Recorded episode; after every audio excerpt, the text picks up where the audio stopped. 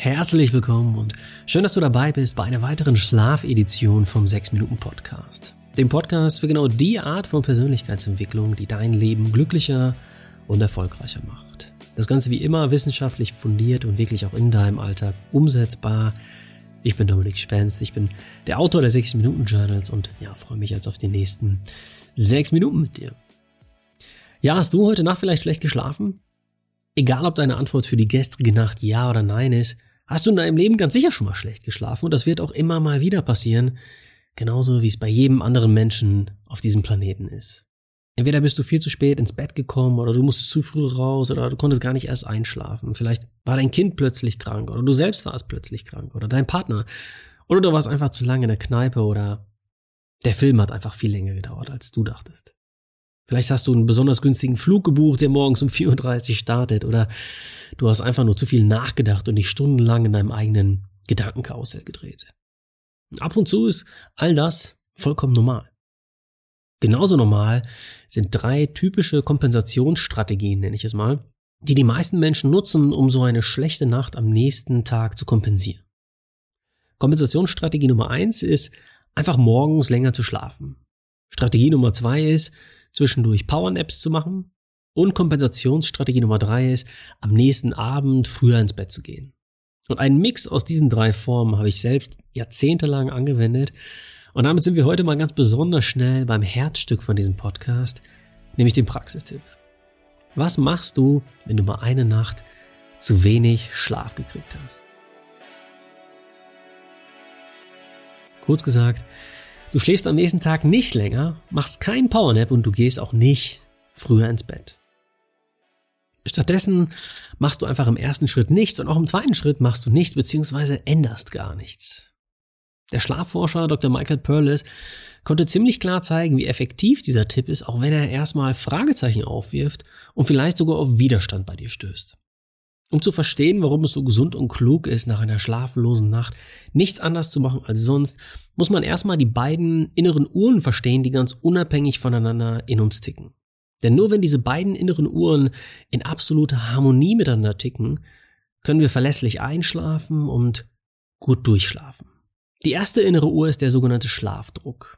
Der Schlafdruck bietet auch schon die Erklärung dafür, warum die erste der drei Kompensationsreaktionen nicht so klug ist, nämlich das länger Schlafen am nächsten Tag.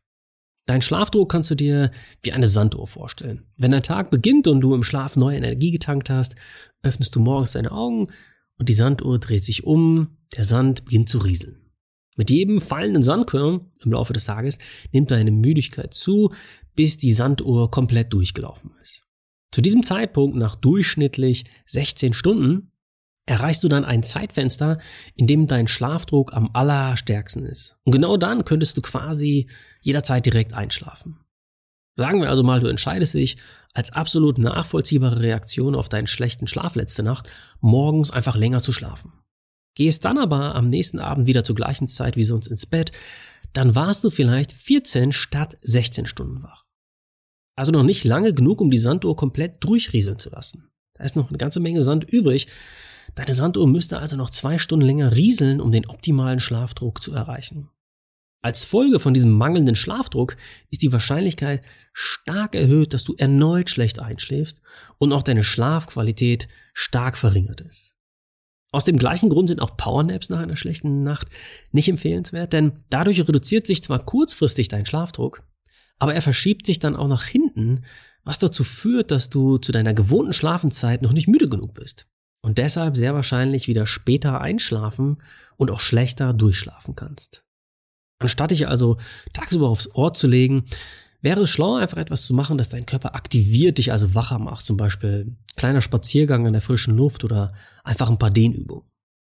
So, das waren die ersten beiden Strategien morgens länger schlafen und Powernaps machen. Und auch die letzte der drei Strategien, nämlich früher ins Bett zu gehen, hat mehr Negativeffekte als positive.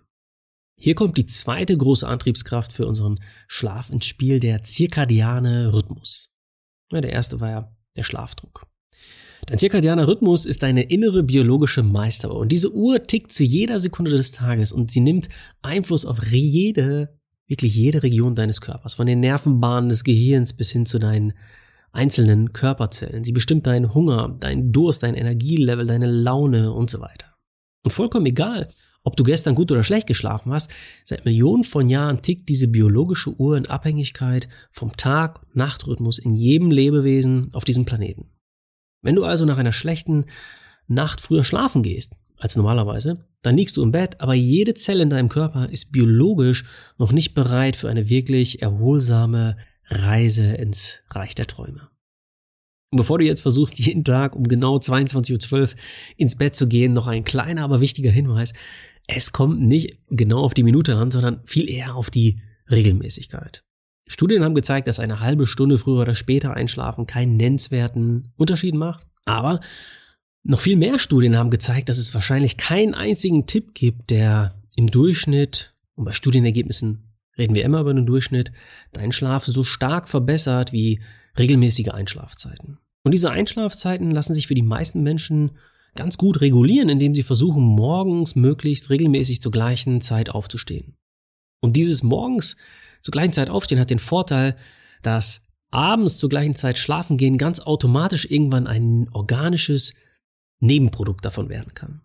Der beste Tipp, der es dir laut vielen Schlafforschenden leichter macht, deinen Körper abends zur richtigen Zeit in den Schlafmodus zu bringen und damit auch zur selben Zeit aufzustehen, ist aber eine feste Abendroutine. Und wichtig dabei ist nur, dass diese Abendroutine spätestens 60 Minuten vorm Einschlafen beginnt und noch wichtiger ist, dass sie dich entspannt und dir ein gutes Gefühl gibt. Und genau deshalb haben wir die Abendroutine im 6 Minuten Schlaftagebuch auch so konzipiert, dass du deinen Kopf zuerst von belastenden Gedanken befreist und ihn dann im Anschluss mit positiven Gedanken füllst. Falls das interessant für dich klingt, habe ich heute in den Shownotes noch ein kleines Nikolaus-Geschenk für dich. Und zwar eine 50 Seiten lange Schnupperversion vom 6 Minuten Schlaftagebuch, die du ganz einfach herunterladen kannst, indem du auf den Link in den Shownotes klickst. Okay, fassen wir nochmal kurz zusammen. Nach einer schlechten Nacht schläfst du am besten nicht länger, auch nicht am Wochenende, machst kein Mittagsschläfchen und gehst auch nicht früher ins Bett. So wirst du mit viel höherer Wahrscheinlichkeit schneller zum Schlaf deiner Träume zurückfinden und deinen Schlafrhythmus auch gar nicht durcheinander bringen. Und ja, besserer Schlaf bedeutet nicht nur, dass du morgens mit mehr Energie aufwachst, sondern dass sich jeder Aspekt deines Lebens am nächsten Tag verbessert. Von deiner Fettverbrennung über dein Immunsystem bis hin zu deiner Gedächtnisleistung, deinem Energielevel und deiner Stimmung. Alles wird einfach ein kleines Stückchen besser. Ja, damit war's das für heute für den 6-Minuten-Podcast. Berichte mir gerne über die Spotify-Antwortfunktion oder über Instagram at Dominik Spenst, einfach Dominik Spenst zusammengeschrieben, wie der Tipp bei dir funktioniert hat. In diesem Sinne, danke an dich und bis nächsten Mittwoch, wenn es wieder heißt, hör dich glücklich.